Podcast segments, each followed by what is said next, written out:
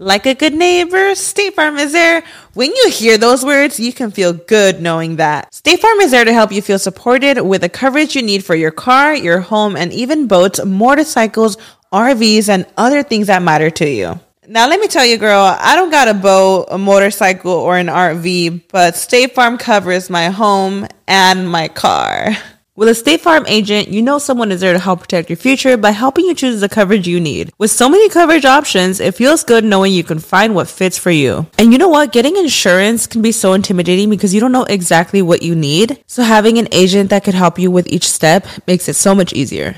Girl, I feel you on that. So when things get complicated and you need ways to get help, State Farm gives you options there too. Maybe you like to handle things in person or on the phone with your local agent, or you prefer to do it on statefarm.com or on the award winning app. State Farm lets you do things your way. I personally am the type of gal that likes to do things through an app. It just makes it more easier than going in person or hopping on a call. So I love that they have that option available. Girl, I like to use an app too. I'm not trying to pull up in person or, or call because I'm way too, I have too much social anxiety for that. I'm trying to do it on the app. So that's why I'm here with State Farm. And that is why, like a good neighbor, State Farm is there.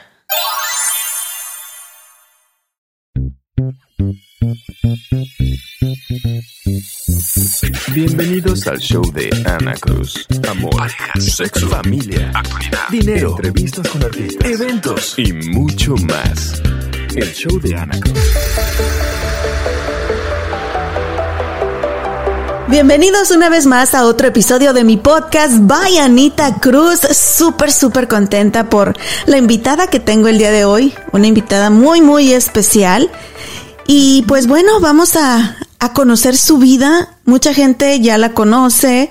Mucha gente siempre me manda mensajitos y me dicen, ay, qué linda es tu mamá, Anita. Qué interesantes historias tiene tu mamá. Y hasta son amigos tuyos ya ahí en el Instagram también, mamita. Con nosotros el día de hoy, mi madre hermosa, Luz González, para que la busquen en Instagram, ¿verdad? Así es. Buenas tardes. ¿Cómo estás, mija? Muy, eh, muy emocionada de estar de nuevo aquí con, con tus eh, podcast de escuchas y contigo. Mira, esa palabra ni me la sabía ya, mi mami ya la encontró. Podcast escuchas, ok, ya somos la familia. Oye, mamita, vamos a platicar ahorita contigo, eh, pero primero hay que contarle a nuestra gente ¿Por qué tienen que ir a Traders Village de Grand Prairie? Este episodio es traído a ustedes gracias a mis amigos en Traders Village Grand Prairie, que de, de, hecho fuimos hace poquito nuevamente. Fuimos a buscar plantas. ¿Qué planta andabas buscando, mamá? Eh, yo ando, andaba buscando la planta de la insulina porque tengo unas que encargué por internet, pero como que no quisieron ponerse bonitas y ando buscando la insulina. Y bueno, encontré una que no es exactamente la insulina, pero sirve para lo mismo. Ah, yo me traje una citronela, que son buenísimas para los mosquitos, ¿verdad? Sí, es buena, natural y, y, y, yo lo que hago cuando están los mosquitos que le corto unas dos hojitas, las remuelo y me las pongo en la ropa o, o, o, en, las orejas o en el pelo para que no se vean. Así que si ustedes andan buscando la planta de la insulina, citronela, matas de chiles, de frutas o solamente plantas decorativas, ahí las encuentran en Traders Village de Grand Prairie.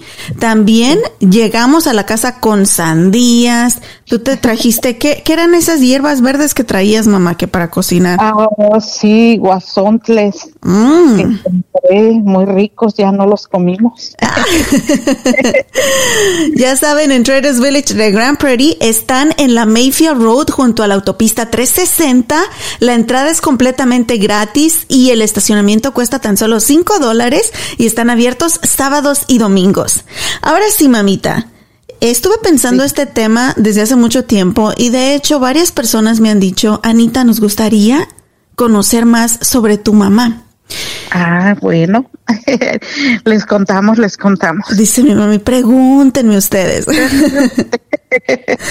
¿Y sabes por qué, mamá? Porque me quedé con la mala experiencia también de que siempre quise hacerle una entrevista a mi abuelita porque tenía tantas historias bonitas que contar, tantas anécdotas, tantos años de experiencia Y siempre decía, ahora sí lo voy a hacer, lo voy a hacer, lo voy a hacer. Y desafortunadamente mi abuelita se nos fue y nunca lo hice, mami.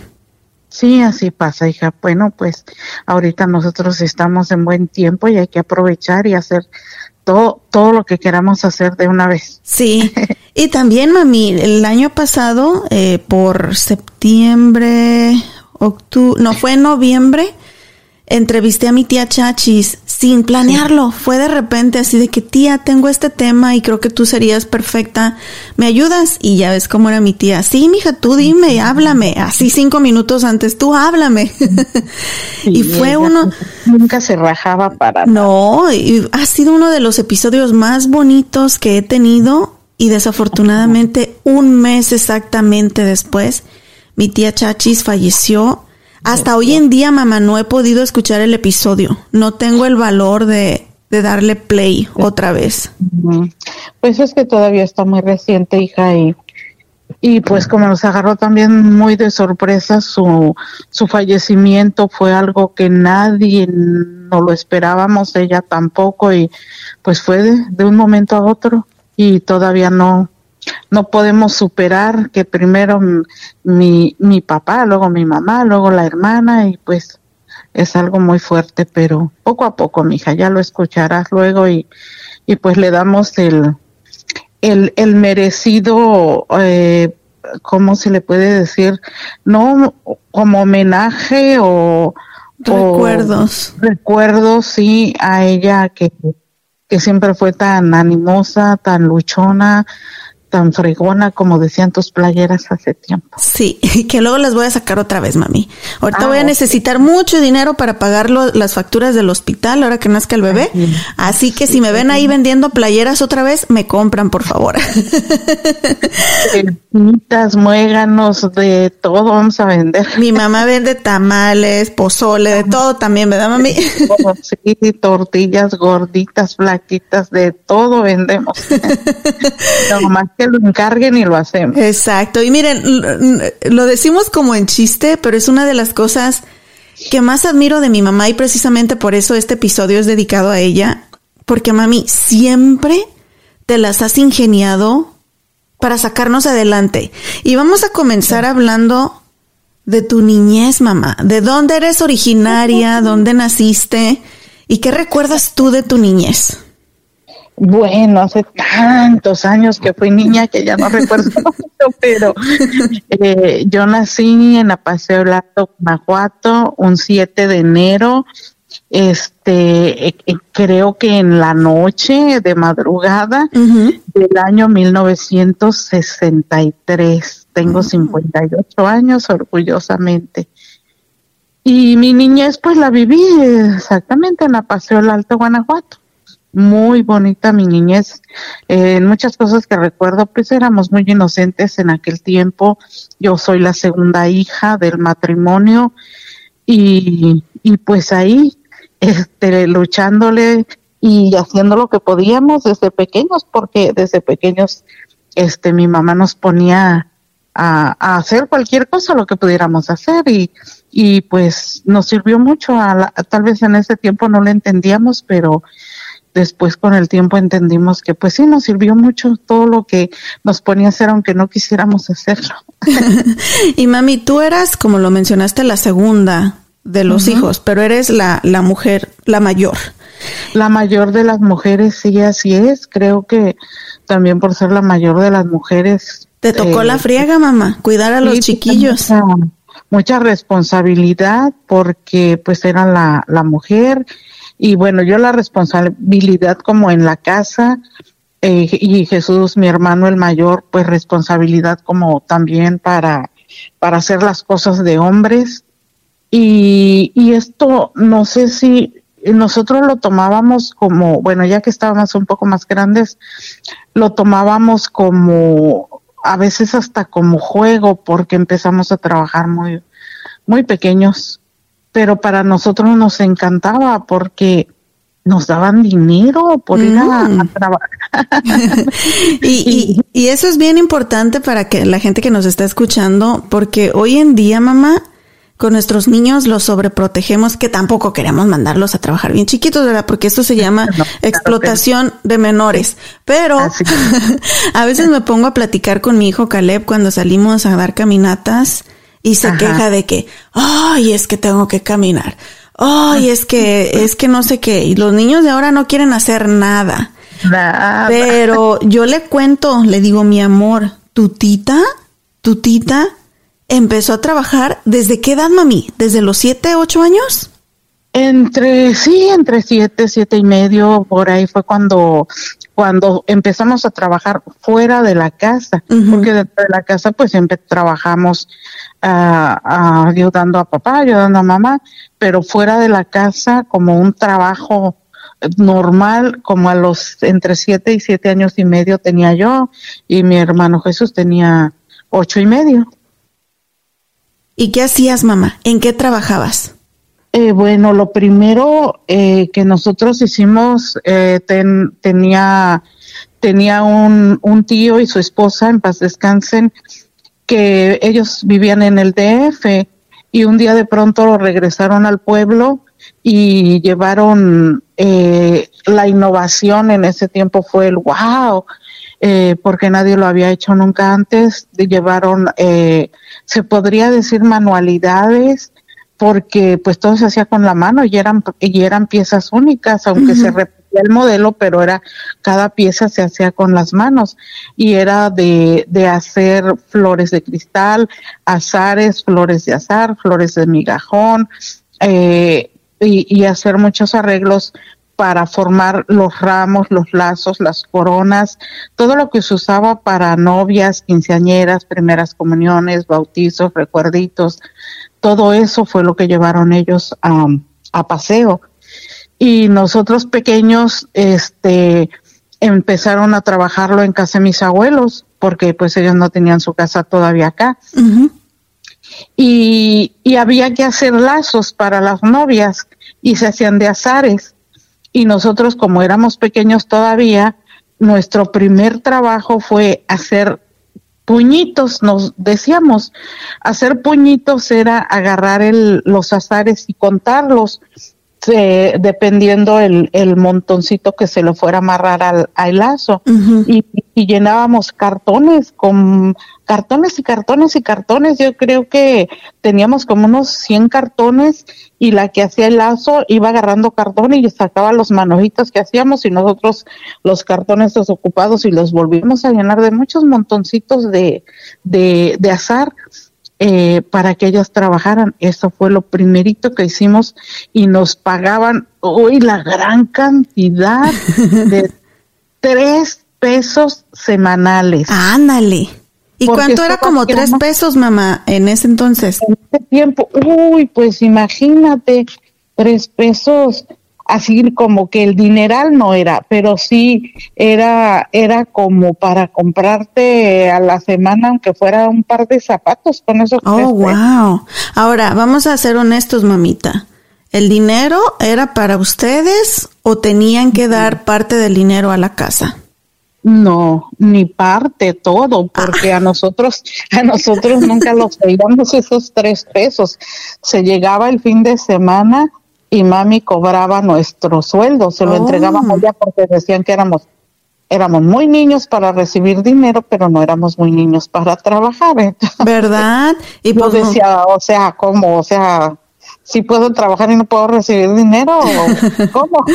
pero como mi mami siempre estaba pensando en otras maneras, y yo creo que eso yo lo saqué de ti, mamá, porque nunca en mi vida, desde que yo recuerdo, he tenido un solo trabajo y me dicen, Anita, bájale, que bájale de, de tu, tu energía, que siempre andas en mil cosas, en mil proyectos. Es algo que nunca he podido, mamá. Siempre tengo lo que le llamamos mi trabajo principal, con el que pago mis facturas, pero siempre tengo algo al lado, como le dicen aquí en inglés, on the side, un, un proyecto siempre sacando dinero. Entonces mi mamita hermosa trabajaba desde chiquita, siete años, ya haciendo cosas de azares para las novias. Y como no le daban el dinero, mi mamá decía, pues yo quiero mi dinero. Entonces mi mami me ha contado que tenían una huerta llena de frutos oh, en su casa y ella es toda una entre, era toda una entrepreneur desde los 7, 8 años. ¿Qué hacías en la escuela con esa fruta, mamá? Pues mira, lo que pasaba que en la escuela, pues como todo el dinero que entraba a la casa, mi mami siempre fue muy ahorrativa y administraba todo el dinero, pero nos en la mañana íbamos a la escuela y saliendo de la escuela íbamos a trabajar. Y nos mandaban a la escuela, pero sin lonche, sin mm. dinero, sin torta, sin sándwich, sin nada. Y yo en la escuela, hijo, les pasaba unas hambres y veía que se comían sus tortas, sus... Eh, había en ese tiempo un refresco que le llamaban premio, pero eran pequeños, no no estaban grandes, eran premios para niños, decían que era lo que permitían en las escuelas. Sí. Y yo me saboreaba a la hora del recreo porque mi pancita me chillaba y oh. le decía yo, pero ¿por qué yo no puedo? Entonces, un día Imagínense la edad que yo tenía, todavía me dejaban cosas los reyes. Ah. y ese año los reyes siempre eran cositas humildes, pequeñas, pero me dejaron una bolsita llena de dulces, una bolsita de las que se usaban para el mandado en aquel tiempo. bueno, todavía las deben de usar. Esas de colores, ¿no? Sí, de, como de plástico, de hilitos de con muchos colores. Y me dejaron una mini, una tamaño pequeñita para niñas. Entonces dije, bueno, en esta huerta se tira toda la fruta, no se la comen, no la levantan, es demasiada. Sí vendían en la puerta sus montoncitos de guayabas, mísperos o limas, lo que había. Pero yo dije, bueno, ¿por qué no llevo a la escuela? Yo la empecé llevando como para comerla yo para no saborearme de, las tortas de los demás. Decías, mínimo, aquí le entro a las guayabas. Entonces empecé llevando mi bolsita llena de fruta, pero yo me saboreaba de a los demás del salón, o sea, me la comía así como... Mm". Mm, no, te digo eso de hacer comerciales, también lo saqué de ti, mamá. ya es nato, eso ya es nato. Y, entonces este, se me quedaban viendo y yo les decía, se les antoja mi fruta, yo les vendo, yo, te, yo tengo mucha fruta, díganme de cuál quieren y yo les vendo. No, pues ya, ¿y cuánto me vendes? No, pues cinco centavos, tres centavos, ocho centavos, que era diez centavos, eh, veinte centavos, yo creo que era lo, lo, lo, más que cargábamos los niños pobres. Entonces, de esa manera empecé a vender mi frutita en la escuela. A la hora del recreo yo sacaba mi bolsita de fruta y se me acababa y hasta me faltaba, ya no me la comía yo, ya, ya la vendía toda.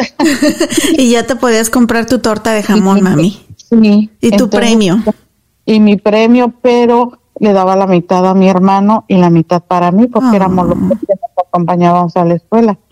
Y antes antes, esto no sé si no se los he contado, antes de que llegara la los tíos con, con su con su con su trabajo al pueblo, eh, nosotros cuando salíamos de la escuela había señoras, el mercado estaba pegadito a la escuela, como a media cuadra, y había señoras que vendían raspado, con chile, naranjas con chile y toda la fruta esa que compraba uno con chile empezamos a arrimárnosle a una señora, ya no recuerdo el nombre, ya falleció la señora, y pues yo creo que nos veía cara de hambre, porque un día de pronto le dijimos, señora, le lavamos las jícamas, le llenaba una tinota con agua de las jícamas como salen entierradas, y se nos queda viendo y dice, está bien, lávenmelas a esas, esas que están en la tina.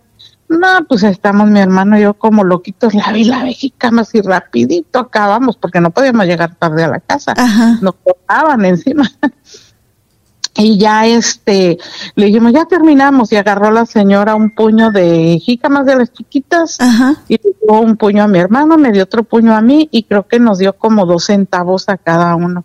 No, ah. solo por las jícamas nos fuimos felices y, y eso hacíamos antes de que llegara el, el trabajo, trabajo al, al, pueblo. Después ese fue nuestro trabajo.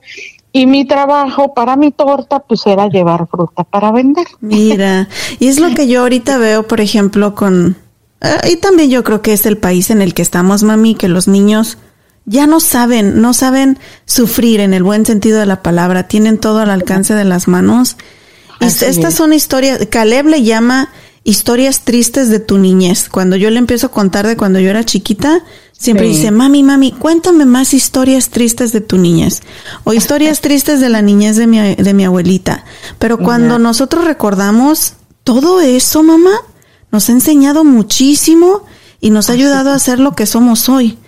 Así es, así es, porque como digo, ¿verdad? Tal vez en el momento uno no lo entendía y uno hasta se molestaba porque decía, ¿por qué? Si, o sea, digo, también era exagerar, pero era un nuestro, dicen una palabra así medio equiumi, nuestro modus vivendi por tanta familia que tenían los matrimonios.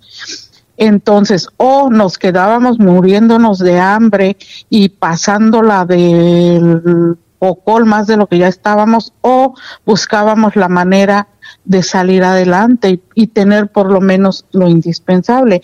Que quiero decir que de, de, de mí para abajo los hermanos hasta ya muy grandes trabajaron. Los únicos que desde pequeños trabajamos fuimos Jesús y yo, los dos. Los dos Demás, sí, los demás ya, pues como nosotros siempre éramos los que ayudábamos de una manera o de otra, los demás como que, ve, ya está, pues ellos, ellos trabajan, ellos les ayudan a los papás, pues nosotros para qué vamos. Ya, y también eh, algo que sucedía muy a menudo antes es que, especialmente las niñas, no tenían acceso a la educación.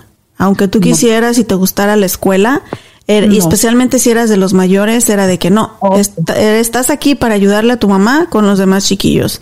Y el hermano mayor tenía que ir a ayudarle al papá. Mi abuelo era albañil. O era, era maestro, que era un poquito más arriba del albañil, ¿verdad?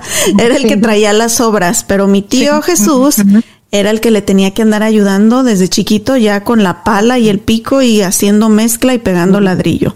Mi mamá trabajando y ayudándole a mi abuelita en casa a cuidar de los más chiquitos.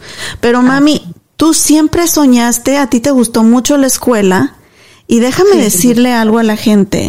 Mi mamita no terminó ni la primaria cuando era niña. Pero yo mis recuerdos de cuando era niña, yo ya iba en la secundaria y mi mamá todavía se podía meter a ayudarme a hacer mi tarea. Mi mamá siempre ha sido bien inteligente y eran cosas que de geología, que de historia, de matemáticas. Y mi mamá siempre sabía y también mi mamá conocía muchos libros, nos contaba historias que, que ya ni me acuerdo los títulos, pero te sabías un montón de historias de libros, mamá. Y a ti siempre te gustó la escuela. Cuéntame qué querías tú ser ¿Qué querías estudiar? ¿Y por qué ya no pudiste continuar, mami? Bueno, yo de, desde pequeña a mí me gustaba mucho la escuela. Me gustaban las matemáticas, era uno de mis fuertes.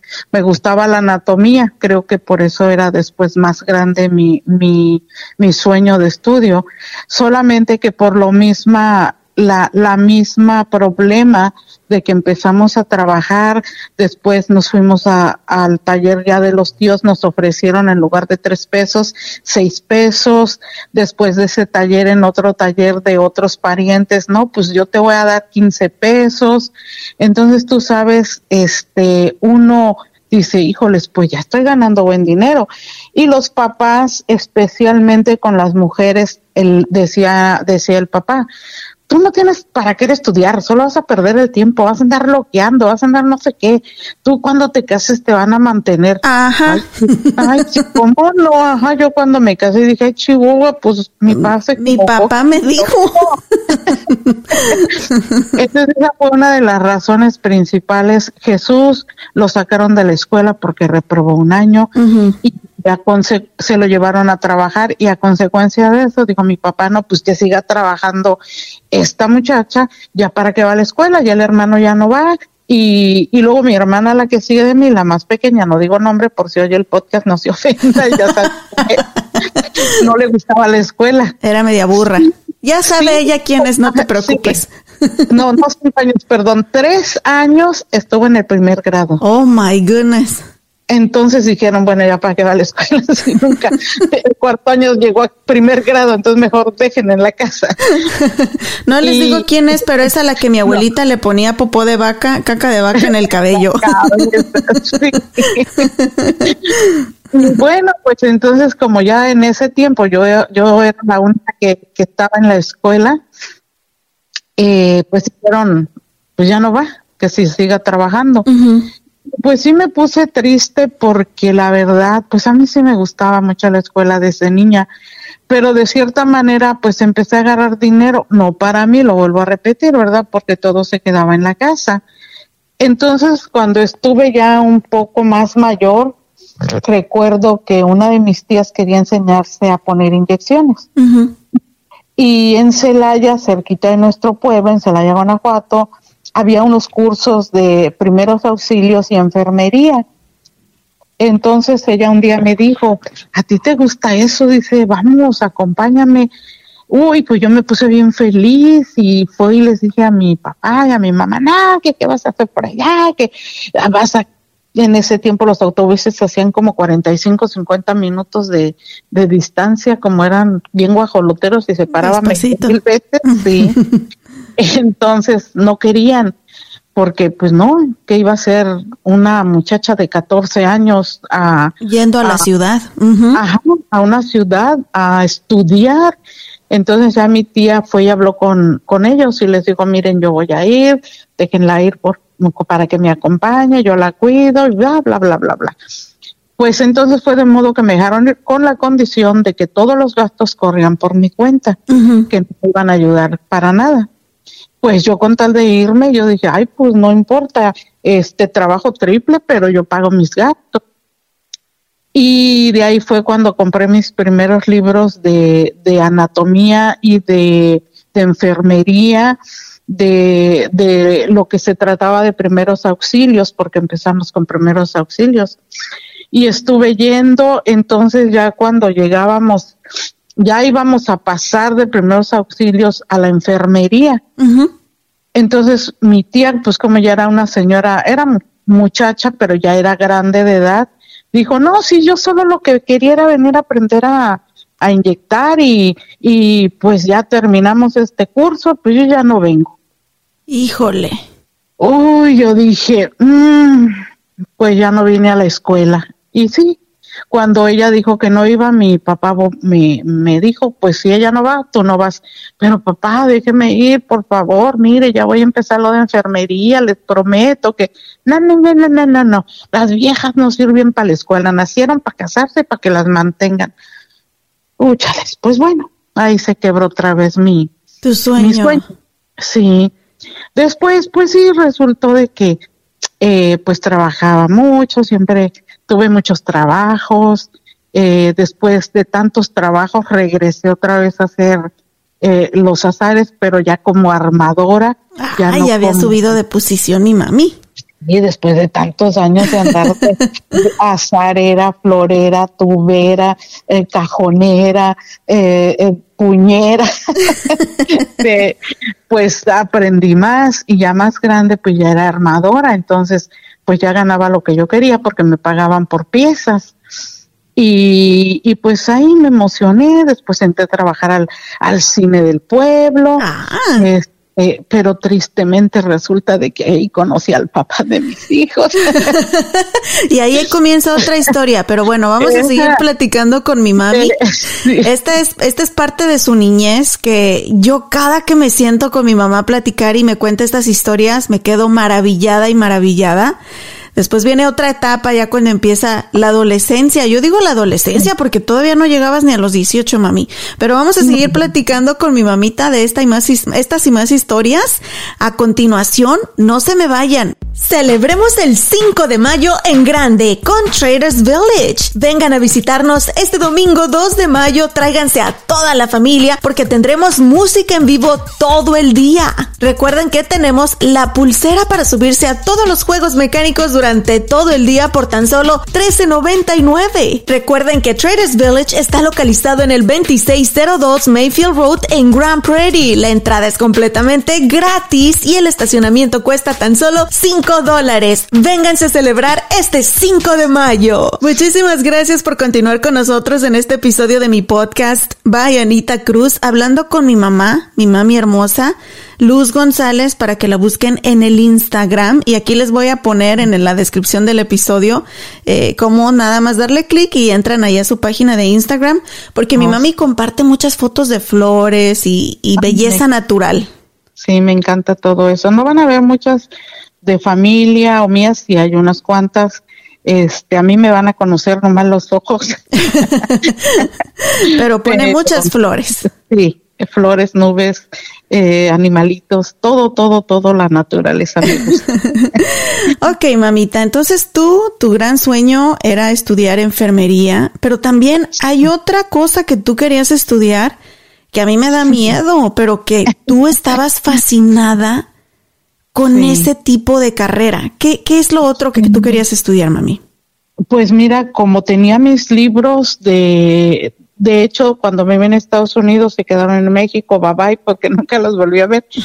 Eh, este, y como ya había estudiado un poco de anatomía, me, me intrigaba y como siempre me ha gustado el terror y el misterio, me, me gustaba, era así algo que yo quiero ser eso, ser, mm, estudiar medicina forense, pero yo quería trabajar en el ramo de lo legal, porque cuando trabajas la, la medicina forense en, el ramo legal, levantas cuerpos de donde quiera y hay muertes de todo tipo, entonces eso a mí me, no sé, me, me sigue gustando, pero, pero me llamaba mucho la atención eh, saber las causas de la muerte de las personas, cuántos años tenían, cómo vivían, qué comían, y eso, ay, era algo que yo tenía un sueño, una ilusión de, de, estudiar, pero pues no pude. Ah, y habían de ver a mi madre, a mi mamá le dan las dos de la mañana y está ella sola en la casa,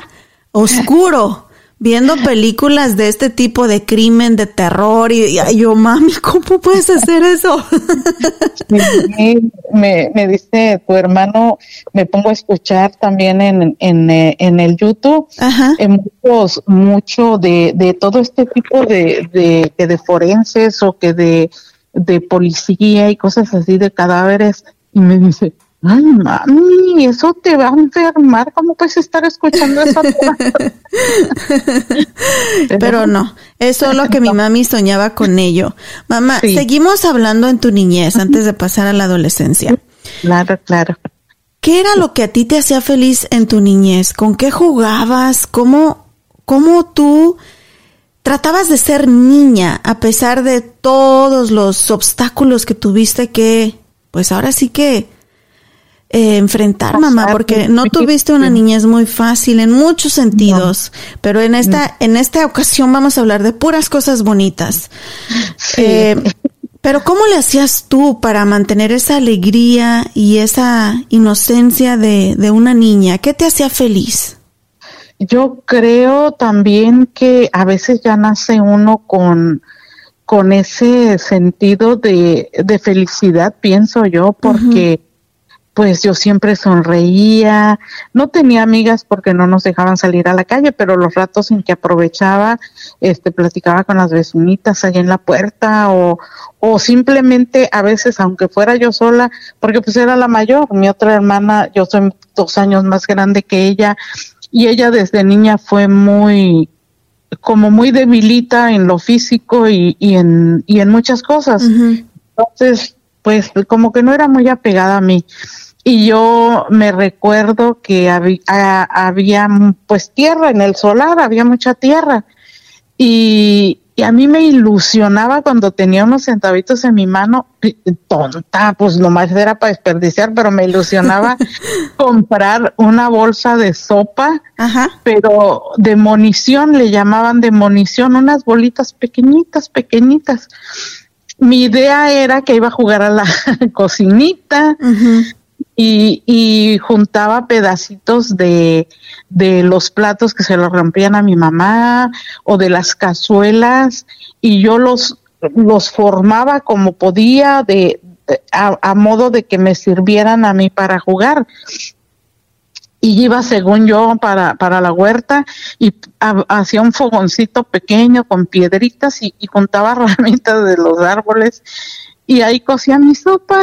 Mira, ya desde chiquita, no, no te cansabas con que te ponían a cocinar de, de verdad, mami. Tú querías ir a jugar todavía a la cocinita. Sí, yo jugaba la cocinita porque la quien se comía mi sopa, pues era para las gallinas. De, me gustaba hacerlo, no sé, me divertía. Otra de las cosas que a mí me divertía, y esto trataba de hacerlo, pero en la escuela o cuando ya trabajaba en otros talleres un poquito más grandes, digamos de unos 10 años, nos daban la hora de, de lonche y a veces los fines de semana trabajábamos, pero, pero solo mediodía.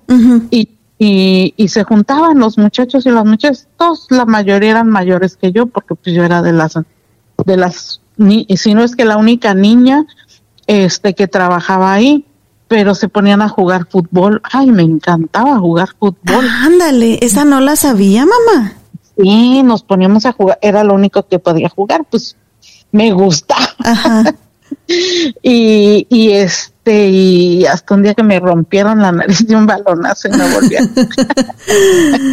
y, y sí, perdón, sí, mija. ¿Y cuál era? Porque nos cuentas de que pues tu niñez fue muy eh, pobre, mamá, fue muy pobre.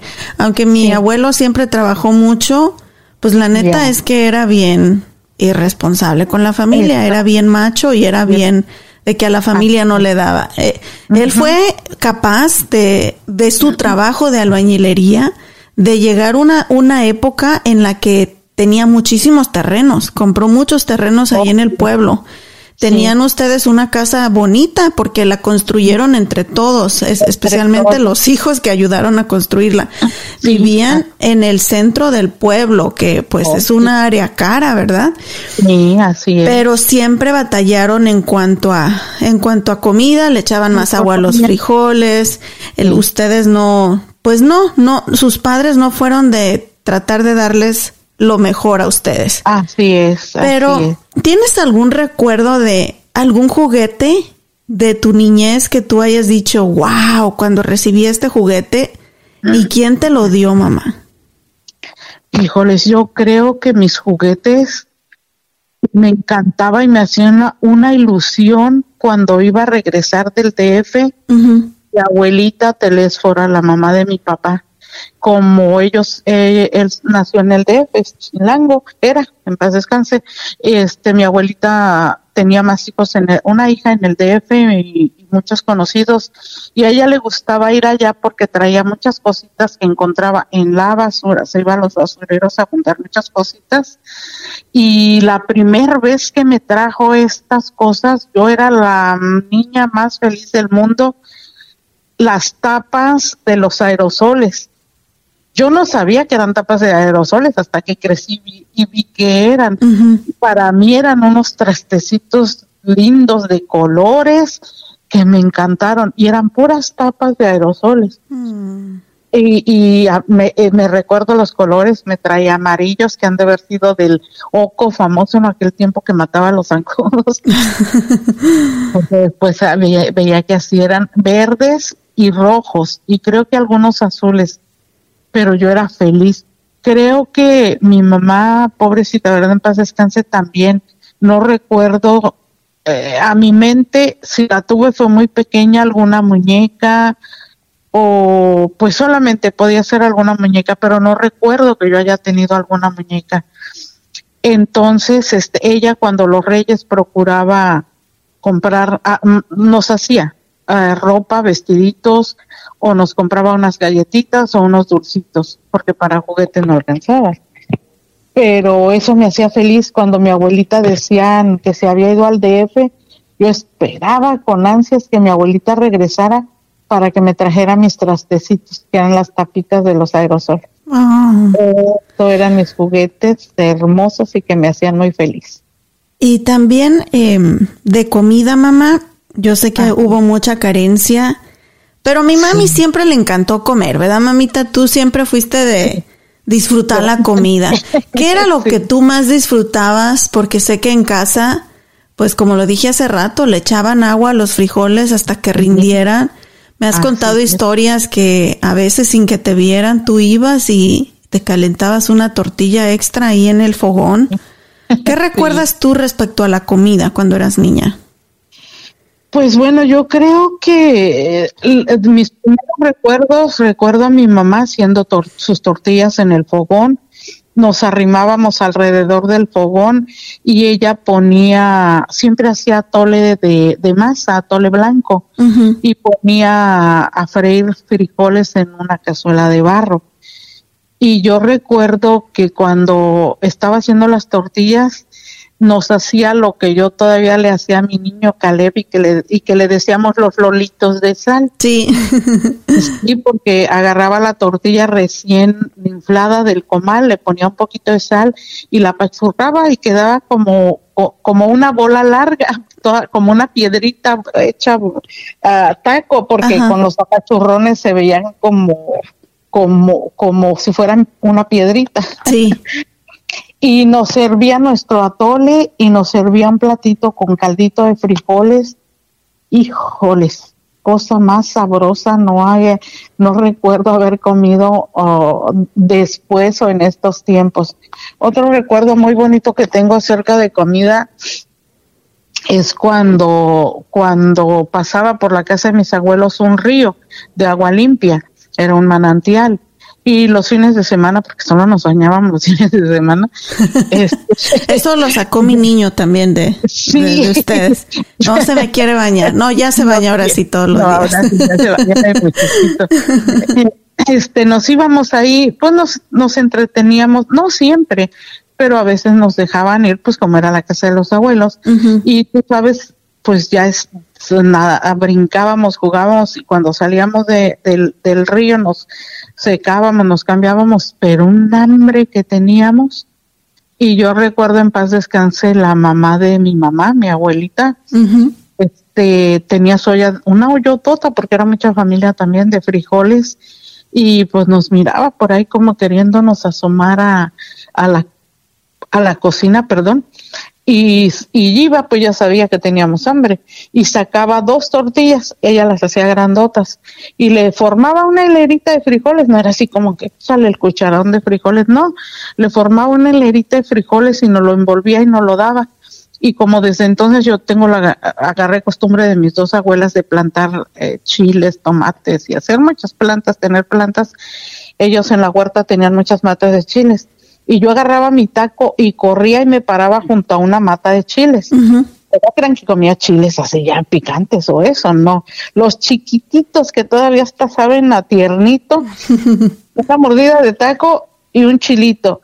Ay, Dios mío, me sabía a gloria. Y pues así, ya luego fuimos creciendo y pues eh, repartíamos lo que había, mamá repartía lo que había para todos eh, cuando la barbacoa, ay, la barbacoa tan sabrosa de mi pueblo. Ay, sí. Ay, se me hizo agua la boca. Yo también ya me dio hambre.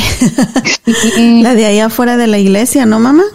Sí, la de las barbacolleras de afuera de la iglesia, la de Raquel, la de allá del, de la Cruz Misionera. y luego también ahí al lado están los tamales y el atole. Ay, ay, ay. Dale. y pues mi mami pues siempre compraba nunca un kilo entero y éramos bastantes de familia y llegaba corriendo de tempranito en la mañana, esto era los domingos, llegaba corriendo con su pedacito de barbacoa y se hacía, tostaba los chiles y donde quiera hacía su fogón mi mami, donde se le hacía su fogón, ponía su comal y echaba las tortillas y, y hacer la, la salsa. Y, no, y si no era tole blanco, era té de limón, cedrón, sí. Y lo mismo, echaba unas tortillotas y nos daba dos o tres tortillas a cada uno y unos hilitos de barbacoa ahí arriba y una cucharadota de chile. Ay, qué ricos tacos comíamos. Y te lo, te lo comías ahí, embarrabas la tortilla en el chile una y otra vez, ¿verdad? Para que rindiera hasta que nos llenábamos con esos tres hilitos de barbacoa y, harto chile y hartas tortillas.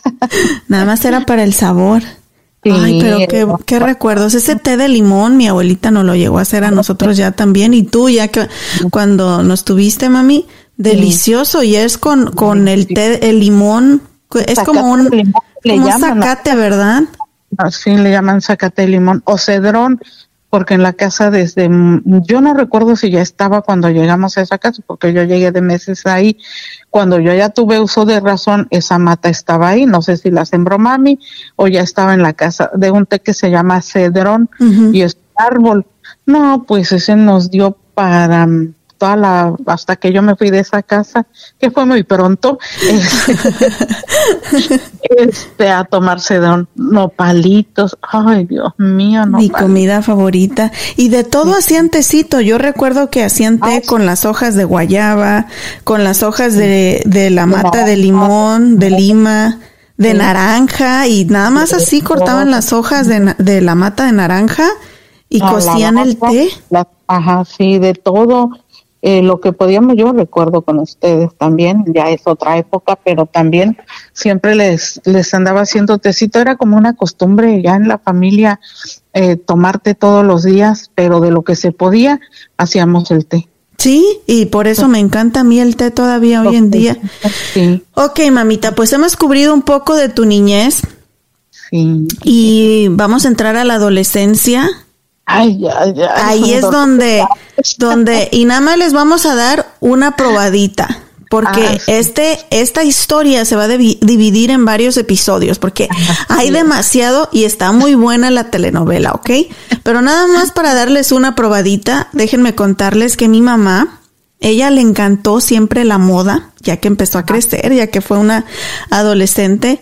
Mi mamá siempre ha sido bien bonita, y en ese entonces andaba bien a la moda mi mamá con sus pantalones acampanados. Era oh, una hippie, pero de pueblo. Y sí se bañaba. Mamita, pero tú te hacías tu propia ropa.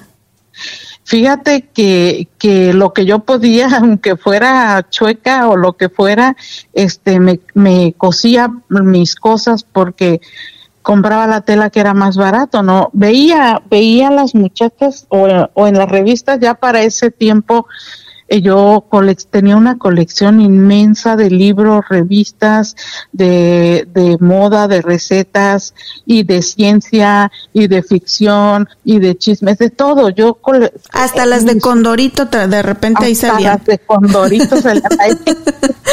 Pero me gustaba mucho todo ese tipo de libros, ¿cómo se llaman ahora? Vogue y las revistas de moda, Vogue, eh, Ajá. Pues, no de moda, sino el National Geographic era mi pasión el National Geographic porque ahí te viajaba en el mundo sin salir de mi cuartito. Mm. y por eso siempre me gustó mucho leer. Bueno, pero ya cuando cuando esto pasó sí yo yo nunca me pinté, nunca me maquillé porque ni siquiera sé hacerlo porque mi papá no no nos dejaba y y pues yo creo que no lo necesitábamos no sé, ¿verdad? Yo me veía bien con, sin maquillaje siempre. Y todavía, mami hermosa. Gracias, gracias. Eso me dice mi marido siempre.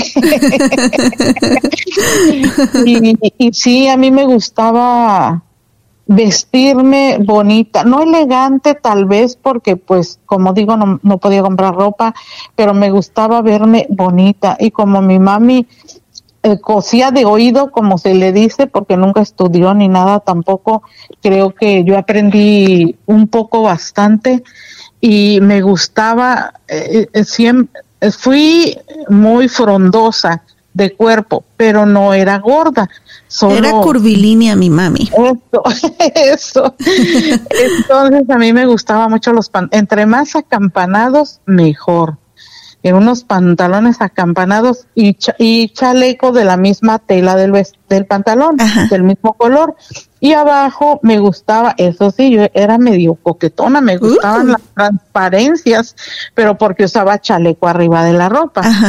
Y me gustaban blusas de telas delgaditas o finas o, o organzas pero con unas mangotas acampanadas también. Y, y, ese era mi, como mi estilo favorito, pantalón acampanado color verde, que era mi, que ha sido mi favorita siempre, y su chalequito y, una blusa blanca o, o, o, perla debajo del chalequito. Y o una falda larga siempre no nunca nos dejaron usar falda cortita a la rodilla pero de línea A o de pincitas que le llamaban porque arriba estaba delgadita pero abajo tenía un vuelo enorme Ajá. y, y a mí me gustaba eso y, y pues siempre trataba de de verme bonita, me arreglaba mi pelo, como ya sabía hacer azares y todo eso, hacía arreglos de los mismos azares para ponérmelos en el pelo. Ay, qué bonito. Medio coquetona. Y siempre tuviste tu cabello negro azabache, mami, Sí, bien bonito. ¿Y, y cómo se dice quebradito? Ajá. Quebradito, sí, siempre mi pelo fue así. Creo que era algo de lo que les gustaba mucho a los muchachos. Y que coquetona mi mamá. Mami, Sí, ¿cuál era tu pues- música favorita cuando ya eras así una adolescente, una jovencita? Eh, Fíjate que yo creo que no tengo un, un estilo de música definido porque vuelvo a repetir, tal vez se oye, se oye exagerado, pero mis padres eran así, no nos dejaban escuchar música en la casa, solo la que mi papá ponía a la hora que él la ponía. Pero pues ya cuando trabajaba, pues yo empe- eh, desde niña empecé a escuchar música fuera de la casa por los talleres que siempre tenían sus radios a todo volumen y, y, y creo creo que en ese tiempo yo ni ni ni entendía mucho verdad pero pero me gustaba la música así como entre romanticona y guapachosona.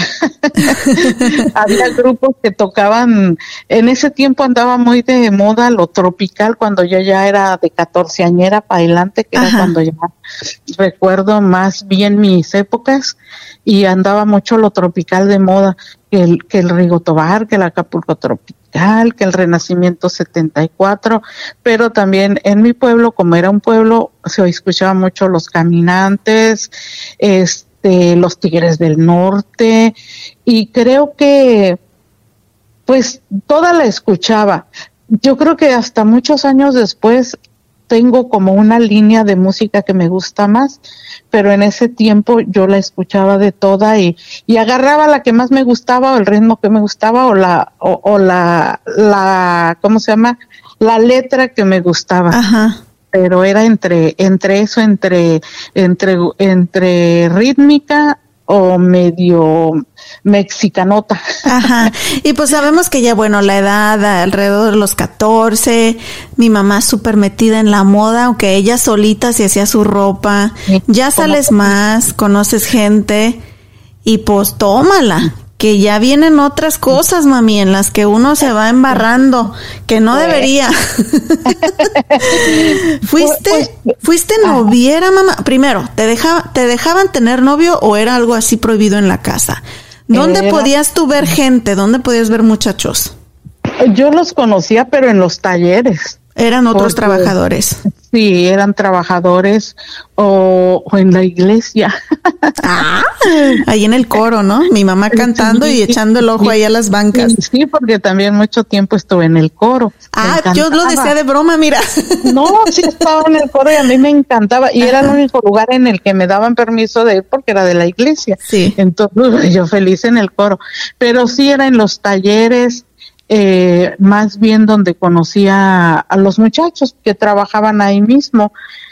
Pero fíjate que hasta hoy día nunca tuve un novio que con el que yo trabajara en ninguno de los talleres. Sí había muchachos que me echaban el perro por ahí, pero yo decía, ay no, ¿qué te pasa? Ajá. O sea, Mi mamá no era tan ahí como que con cualquiera, ¿eh? O sea, Ah, tenía sus, tenía sus ahí mi mamá elegidos. Pero daba mamita, paquete. se daba su paquete mi mamá y pues con mucha razón, bien bonita, bien trabajadora, bien buena muchacha. Y en la No, iglesia, ¿Ah? Era el miedo que tenía que me fueran a poner una frieguita. Oh. tenía miedo que mi abuelo sacara las escopetas. Sí, pues. Pero mami, ahí en la iglesia era súper chistoso porque antes, no sé ahora, pues todos ahí en la paseo éramos católicos, ¿verdad? Y la iglesia, todavía cuando yo era niña, recuerdo que la dividían, eran dos hileras de bancas, largas, largas. Una hilera era para las mujeres y tenían que ir tapadas así con el chal o el rebozo ah, y agachadas, no podías voltear porque era pecado. Pero del otro lado estaba lleno de hombres. Hombres, sí, izquierdo hombres, derecho mujeres.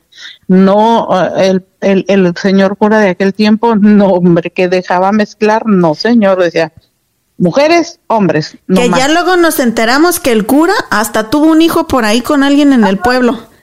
Pues por eso no quería que se mezclaran para él escoger. para él tener de dónde escoger. Pero ah, lo que no sabía es que nos, bueno, yo digo, nos estaba haciendo, yo todavía ni, ni nacía, les estaba haciendo un favor porque se los estaba separando. Es, como que se los ponía ahí en un aparador de esos cuando uno va al mall, ¿verdad, mami? Eh, nada más así disimuladamente dices, a ver, en esta fila que veo, ay, a ver, en la otra. Ahora, mami, antes de, de, en este siguiente episodio vamos a hablar cuando conoces a mi padre, que, es donde mi mamá comienza a tomar decisiones que dices, chin, porque ahí no se apareció mi abuelo y sacó la escopeta.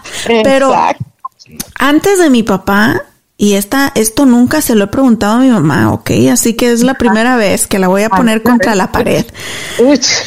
Antes de mi papá, ¿hubo alguien que te movió el tapete o que, porque con mi papá te fuiste bien jovencita, pero hubo un primer amor antes de mi padre, que tú dijiste, ese muchacho, wow, ¿por qué nunca se dio con ese muchacho? Lo que pasa que, pues, vuelvo a decir, mi papá era muy estricto y eso era una de las cosas creo que en aquel tiempo a, a uno de mujer lo hacía querer irse de su casa tal vez muchas de las veces ni se iba uno tan enamorado, sino que eh, veías como una puerta para salir según tú de, tu sufrimiento en la casa sin pensar que ibas a algo peor, ¿verdad? Pero bueno, este y, y sí, este muchacho también era del DF, creo que ah. creo que son mi debilidad. Esos chilangos, mi papá ahora, mi, mi, mi, padrastro, que yo le digo a mi papá, Esteban, el Chori, también es del DF, que pues, mamá. Y pues era, para en ese tiempo, yo estaba muy joven, creo que, que como vuelvo a decir, más que el amor o la ilusión, era como que, ay, me voy a ir de mi casa porque fue una época muy difícil en mi casa para mí entonces, de pronto llegó este muchacho del DF, tenía familia ahí en el, ahí en el pueblo también, pero son de esos que se van los papás al DF, se iban muy pequeños y allá se casaban y pues acá venían a visitar a la familia. No, yo cuando lo vi me quedé así. ¿Dónde estabas, muchacho? Estaba era blanco, pelo güero. No, ya empezaste a discriminar ahí a los de mi pueblo, prietitos. no, pues los veía todos los días y de pronto llega un blanquito. Llega un güerito y dices, este, voy a mejorar la familia. Y, tu pelo era güero, ondulado y lo, usaba al hombro, su pelo. Ándale, era hippie también. Era hippie también. Y este, y pues claro, traía las costumbres del DF, hablaba diferente. Hablaba bonito. Esos chilangos, te digo, tienen un verbo. y no sé, de pronto pues se fijó en mí y y pues me dijo que si quería ser su novia y yo pues ay y ya le expliqué que pues yo no podía tener novios porque no me dejaban. Pero como, como en el taller donde yo trabajaba en ese tiempo eran sus tíos lejanos, no así tíos tíos, sino como tíos segundos o algo así, pues iba mucho él ahí. Y según ahí era donde nosotros nos veíamos, yo trabajando y él parado viendo. Mm. Pero se esforzaba. se esforzaba el muchacho, sí. Y pues llegó el momento en que me propuso matrimonio. ¿Cómo crees? ¿Y cuántos años tenías, mamá? Uy, si les digo, les da el para Santa sí. Dice, si les digo, llega la policía. Pero tenía 14 años. oh my gosh. ¿Y él cuántos tenía? Él tenía veintitantos, me ganaba como entre 8 o 10 años. Oh my goodness. No, y sabes qué, mamá, eso era bien común allá en los pueblos, que en estas épocas, y si estuvieran aquí en Estados Unidos, se iban al bote pero en esa época era bien común que hombres mayores se llevaran a, las niñas jovencitas. Se casaban con, con una jovencita porque pues no sé cuál era su idea, pero pues decían está más joven que yo, me va a durar muchos años, o sea, es buena trabajadora, va a salir buena para tener chamacos. Deja tú, porque las que ya eran más grandes no se dejaban. Exacto, eso eran de las principales razones. Sí. Pues, ¿Y qué pasó con el muchacho este entonces? Pues lo que pasó que pues yo te digo fue una época un poco muy eh, difícil, truculenta, tenebrosa en, mi casa.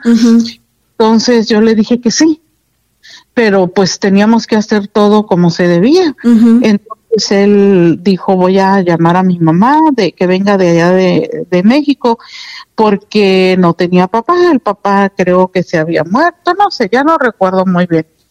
Solo tenía su mamá y sus hermanos, y pero, eh, híjole, esta es una historia que no se van a creer. A ver. A paseo tenía un tío que, que lo sé, que él seguía mucho a su tío. Después resultó que el tío de Roberto, así se me llamaba este muchacho, es tío del papá de mis hijos. Anda, canijo. Así que era entre familia. Pues, pues no era familia entre ellos. Familia lejana o política. Algo así era el asunto. Ajá, pero, tú todavía ahí no conocías al señor Manuel. ¿Todavía, todavía el señor Manuel no aparecía en la historia? Mm, ya lo había conocido, pero... Ya lo habías visto el señor Manuel, este... Que es mi papá, ok, para aquellos que no saben. sí, el señor Manuel es, es más mayor que yo, pero no era con menos años que, este otro muchacho. Oh, o sea que todavía era menor que el Roberto. Eh, sí, era con unos años menor que él. Pero cuando él me dijo que fuera su novia, este, que yo le dije que sí, eh, a mí no me dejaban salir para nada y había veces que bueno, yo ahí lo conocí en la iglesia, por eso hablo de que conoció a uno a los muchachos en la iglesia. A él precisamente lo conocí yo en la iglesia, a tu papá. Oh, ¿a poco iba a la iglesia mi padre? Esa ah, sí no te la creo. en aquel tiempo sí. Mira, era antes de... aunque fuera a buscar novia, pero sí. Eh, pues yo creo, porque pues creo que el chamuco nunca se le salió a mi papá. pero ahí fue donde yo lo conocí. Y saludos y me escucha, ¿eh? Porque hace años que no hablo con mi papá. Esa es otra historia que luego les cuento aquí en el podcast. Pues sí, señor Manuel. saludos, papá. y pues sí, yo le había dicho que sí solamente porque, ay, también estaba re guapo el señor. Sí, era muy guapo mi papá de joven, ¿no, mamá? Guapo. Sí, era Pero a ver, ¿quién te movió más el tapete? ¿El Roberto o el señor Manuel? Yo creo, yo creo que desde un principio tu papá. Solamente que, como, como te digo, ¿verdad? A mí no me dejaban salir y recuerdo en una, él no vivía en ese tiempo en Apaseo, se, la, se quedaba en Celaya, ya trabajaba, era ayudante de albañilería también, aunque contaba mentiras y decía que era el hijo del, del encargado de la obra. Uh, pues, creo que todos están cortados con esa tijera. Sí, y, pero es que, que según a él le daba miedo que, que, que como yo que, que decían que éramos acá medio eh, del, no, no ricos, pero ya en ese tiempo como todos trabajábamos, la casa ya estaba terminada, muy bonita que, que la hicimos entre todos, yo me arreglaba muy bien, pensaban que teníamos dinero, no lo teníamos. Pues era una familia bien de ahí del pueblo y de muchos años, porque ahí estaban los bisabuelos y ah, todo, ¿verdad? Y como todos trabajábamos, digo, ya había suficiente dinero en la casa para, yo trabajaba para mí misma ya en ese tiempo por otra historia que luego les contaré, pero... Que pues, nos cuente. pero entonces tenías dos amores ahí, tenías dos ofertas. Ah, ah, no, porque ya en ese tiempo tu papá se había venido para Estados Unidos. El, el asunto que él, que él terminó conmigo, porque él terminó conmigo. ¿Roberto o mi, mi papá? Papá, tu papá. Anda, y ahí Eh, es cuando uno se, uno de mujer se, ¿cómo se dice? ah, pues, Se, en- hijo de la fregada, ¿qué se encalzona, ¿verdad? ¿O cómo se dice? Hay una palabra que usamos. Se monta en su macho y dice, a mí nadie me deja. ¿Cómo? A ver. Entonces el problema fue que como dos veces que pude salirme en escondida, según yo a platicar con él, una vez me quiso agarrar la mano y yo no me dejé. Mm. Entonces dijo, un día llega así nada más y yo venía caminando, ni siquiera estábamos platicando, sino yo venía caminando para la casa y él llegó, yo creo que dijo voy a tantear a ver si de casualidad sale o qué sé yo. Y venía caminando y nomás me saludó, buenas noches, buenas noches, y seguimos caminando, y caminando me dice, no, pues sabes qué, dice, creo que, creo que pues mejor tú y yo ahí la dejamos. Le dije, ah, sí, ¿por qué? Dice, no, pues es que tú no te dejas ni agarrar ni la mano y nunca sales, nunca te puedo ver, entonces pues me voy a buscar otra. Ah, ok, está bien, bye. Y se acabó. Y ya, o sí, así nada más. Porque se dice fue. que eran novios, pero pues ni se veían, ¿verdad? No es como No, que, no, como que no. echaba novio allá fuera de la, Sí, de la no, casa. Como que ahora que hasta la novia se va a la casa del novio y el novio a la casa de la novia y no, lo que No, espera.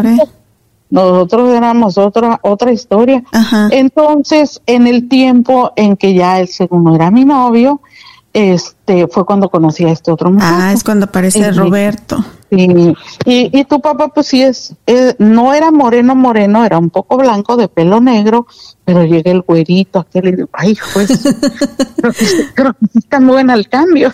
Y, y además el otro pues ya se fue para el norte porque mi papá siempre ha sido norteño. Y es que Sí. no, pues de aquí soy. Aquí soy, ¿Y, no, y por qué no se dio con el Roberto entonces, mamá?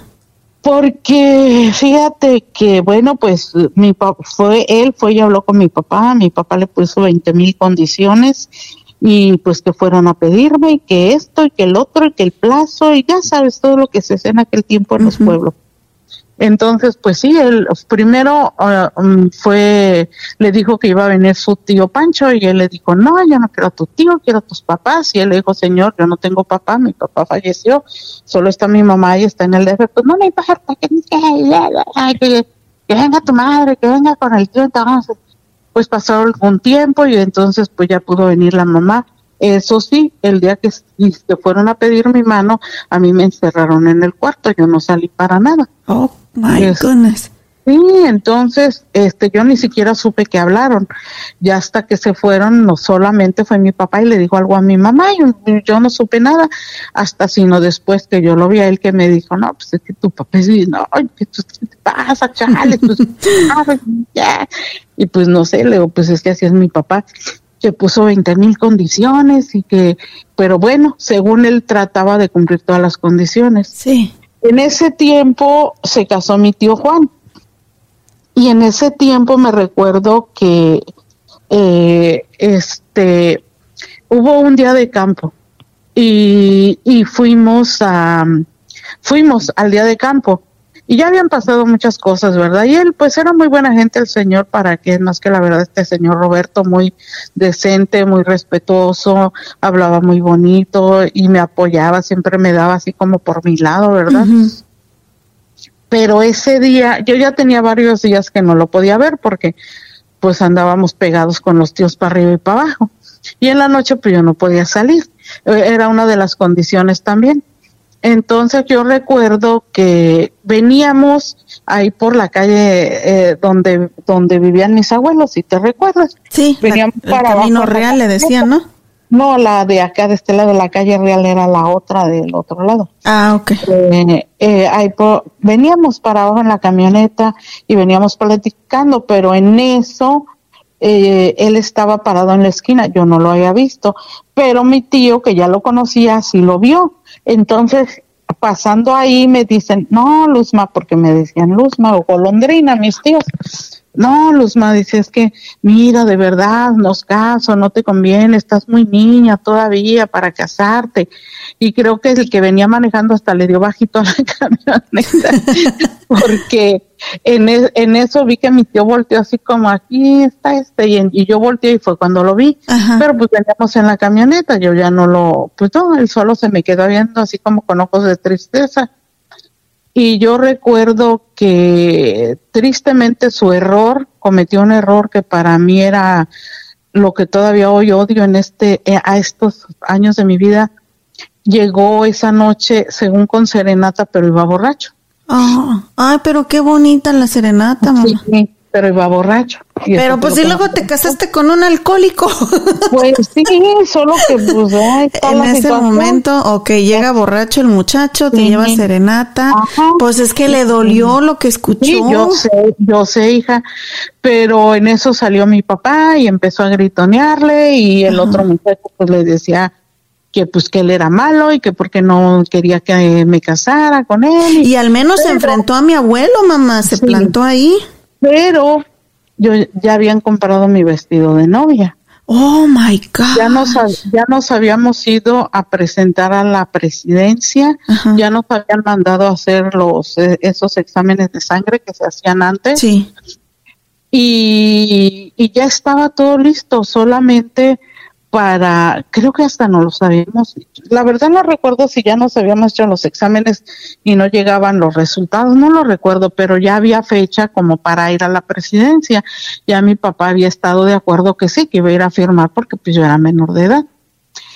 Pero ese día a mí me dio mucho miedo escucharlos gritar, a mí me daba horror los pleitos y los escuché gritar y me dio mucho miedo. Entonces entró mi papá gritando y mi mamá llorando y ya ves, con eso te piensas casar, que mira que le quiere pegar a tu papá. Y, y yo me dio tanto pánico que me quedé así como que no, yo no quiero eso no. para mí. Eh, yo creo que fue algo así como, no, yo esa vida no la quiero para mí.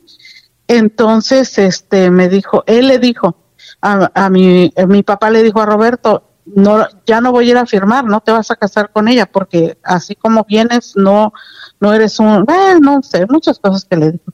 Entonces solo recuerdo que mi mamá entró y llorando me dijo, sí, con este quieres casar, ya ves cómo es, que no sé qué, y que por favor, hija, piénsalo bien. Y así en mi mente entró como un relampaguito y dije, no, yo no me caso con él. Entonces le dije a mi mamá, no, no me voy a casar. Entonces, no, mamá bailó de gusto y le habló a mi papá y dijo, déjale que hable con él, ya dice que no se va a casar con él. Entonces sí, yo, yo eh, me de- hasta me echaron para afuera, pero estaban ellos parados en la puerta y este muchacho estaba sentado en la banqueta, me recuerdo, y estaba llorando, eso sí, no recuerdo. Y le Estaba enamorado el Roberto, mami. Sí, sí, y, y la verdad que sí, pobrecito. Y la y entonces yo recuerdo que yo estaba temblando y, y yo lo único que le dije, discúlpame, pero no me voy a así hasta temblando estaba yo, pero no me voy a casar contigo. Y él ni siquiera gritó nada, solo se me quedó viendo con sus ojos lagrimosos y me dijo, yo ya sabía que esto iba a pasar, sabía que me iban a convencer a fin de cuentas Pobre se levantó Roberto. sí, y se levantó de la banqueta, se me quedó viendo y me dijo, te deseo que seas muy feliz, te quiero mucho y te Que mereces seas muy mejor". feliz. Sí. Estés donde estés. Agarra sus mariachis y se va el pobre Roberto. Se va con, y se va con su música para otra parte, el. Oh my gosh. ¿Y has vuelto a saber del Roberto, mamá, o ya desapareció de tu vida completamente? Completamente de- después de algunos años mismo regresó al pueblo y lo vi de, de casualidad, pero ya ¿Y no te temblaron los pisitos? No, solo lo vi, dije, ay, Roberto, pues sí, como que te llega el recuerdo bonito, ¿verdad? Sí. De una persona que, que fue Importante. buena. Sí, exacto, pero él ya se había juntado con una muchacha Mm. que se llamaba igual que yo. Ándele, y no se parecía a ti de casualidad. no, eso no se parecía a mí, pero sí se llamaba igual que yo. Y, y estaba embarazada la muchacha. Ah, Creo que por eso se juntó con ella. Y pero esa vez solo iba yo con tu papá y uh, esperanzas que volteara siquiera a verlo, solo lo vi así de lejitos y de reojo. Sí, dije, ay, pues qué bueno, no bendito sea Dios que pues que esté que esté bien. Pues mira, ben- bendito el internet y el Facebook, porque ahorita me voy a poner a ver si lo encuentro, mamá. Si alguien conoce a Roberto. Aguilar Arellano. Ahí está, otra vez, ¿cómo Roberto qué? Aguilar Aguilar Arellano. Arellano, que le rompieron el corazón en Apaseo el Alto, Guanajuato, por allá en 1970 y algo. Nos dejan saber. Mamita, yo no me sabía nada de esta historia. Mira, así que dejaste a alguien esperando en el altar, casi, casi, mamá. Yo no sabía. Por eso les digo, platiquen con sus mamás, escuchen sus historias, van a aprender mucho de ellas y muchas cosas que yo sé que mi mamá no me cuenta y que no me va a querer contar. Pero aquí en el podcast le vamos a sacar lo que podamos. Mamita, pues aquí la vamos a dejar por este episodio porque los oh. queremos dejar en ascuas.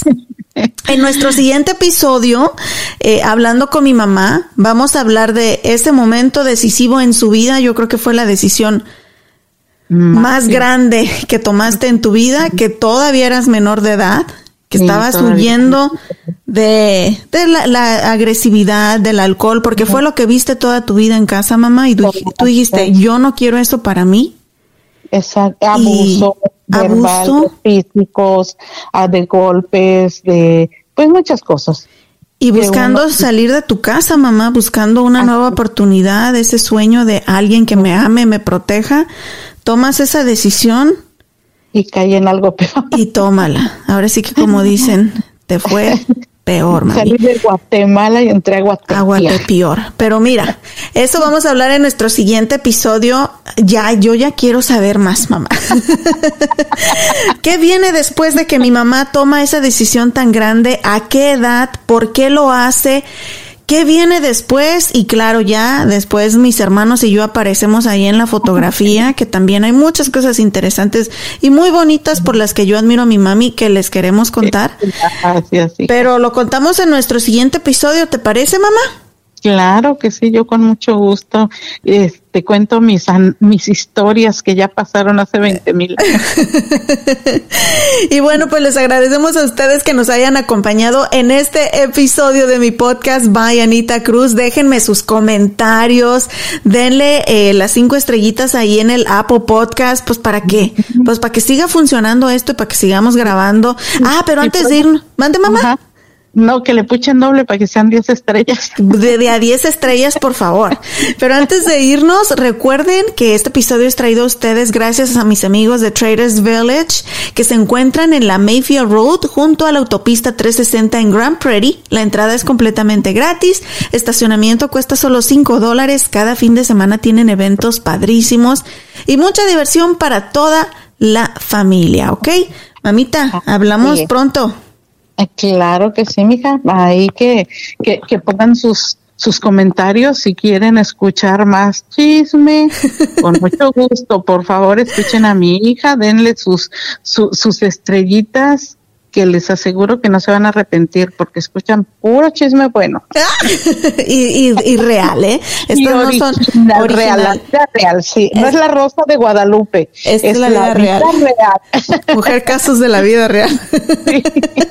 Rey, ¿dónde nos pueden dejar sus comentarios y dónde dejan las cinco estrellitas? Nos pueden dejar sus mensajes por las redes sociales. Búscanos por Facebook, Instagram y Twitter como arroba by Anita Cruz, arroba by Anita Cruz y asegúrate de dejar tu review en Apple Podcast en nuestra librería de episodios. Desliza hacia abajo, haz clic en Write Review y así de fácil puedes dejar tu comentario y asegúrate de dejarnos cinco estrellas. Eso es todo, Rey. Pues ahora sí nos despedimos. Gracias, mamita. Hablamos pronto para seguir aquí bonito y a gusto en el chisme. Claro que sí, para seguir con el café. Ah, la concha se nos olvidó. Hay que ah, tráete la conchita. Los tamales de una vez. les vamos, vamos.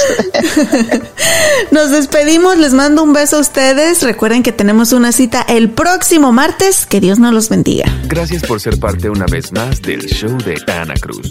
When you drive a vehicle so reliable it's backed by a 10-year, 100,000-mile limited warranty, you stop thinking about what you can't do and start doing what you never thought possible. Visit your local Kia dealer today to see what you're capable of in a vehicle that inspires confidence around every corner.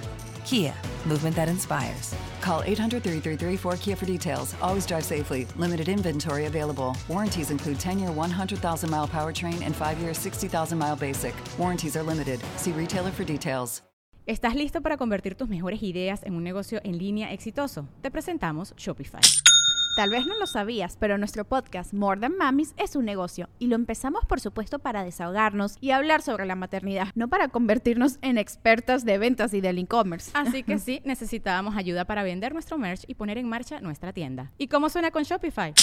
Llegó otra venta. Shopify es la plataforma de comercio que está revolucionando millones de negocios en todo el mundo. Ya seas un emprendedor desde tu casa o desde donde sea, Shopify es la única herramienta que necesitas para iniciar, administrar y hacer crecer tu negocio sin dificultades. Con Shopify puedo gestionar pedidos, envíos y pagos desde cualquier lugar, brindándote toda la información y estadísticas de tus ventas al detalle. Regístrate para un periodo de prueba con tan solo un dólar al mes en shopify.com barra sonoro, todo en minúsculas. Ve a shopify.com barra sonoro para llevar tu negocio al siguiente nivel. Shopify.com barra sonoro.